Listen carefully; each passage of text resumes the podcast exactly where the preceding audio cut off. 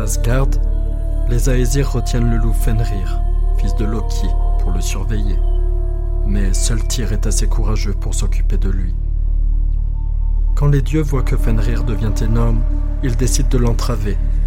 Ils apportent donc une grosse chaîne et suggèrent au loup d'éprouver sa force en jouant avec elle.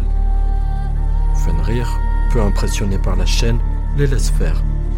À peine attaché, il se libère d'un coup. Les dieux se hâtent de forger une autre chaîne, deux fois plus longue, deux fois plus solide, et exhortent Fenrir à se laisser attacher une deuxième fois, disant que sa force restera gravée dans les mémoires s'il se détache à nouveau. Fenrir, qui aspire à une telle renommée, se laisse faire. Il a un peu plus de mal que la première fois, mais parvient encore à s'échapper. Les Aesirs commencent à craindre de ne pas réussir à retenir Fenrir. Ils font mander les nains, qui forgent une entrave appelée Gleipnir. Elle ressemble à un ruban de soie, mais elle a été tissée de six ingrédients magiques. Le bruit de pas d'un chat, la barbe d'une femme, le souffle d'un poisson, les racines d'une montagne, les forces d'un ours et la bave d'un oiseau.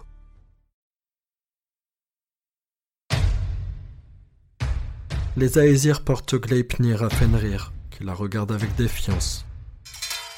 Je ne pense pas que mon prestige s'accroisse parce que j'aurais coupé ce fin ruban, dit-il. Toutefois, s'il est forgé par quelque sortilège, alors, quelle que soit sa finesse, nul ne l'enroulera autour de moi.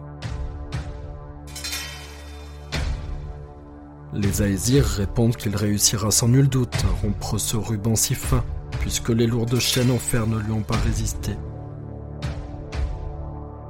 Ils ajoutent que, s'il n'y parvient pas, ils le délivreront, car il n'aurait alors rien à craindre de lui.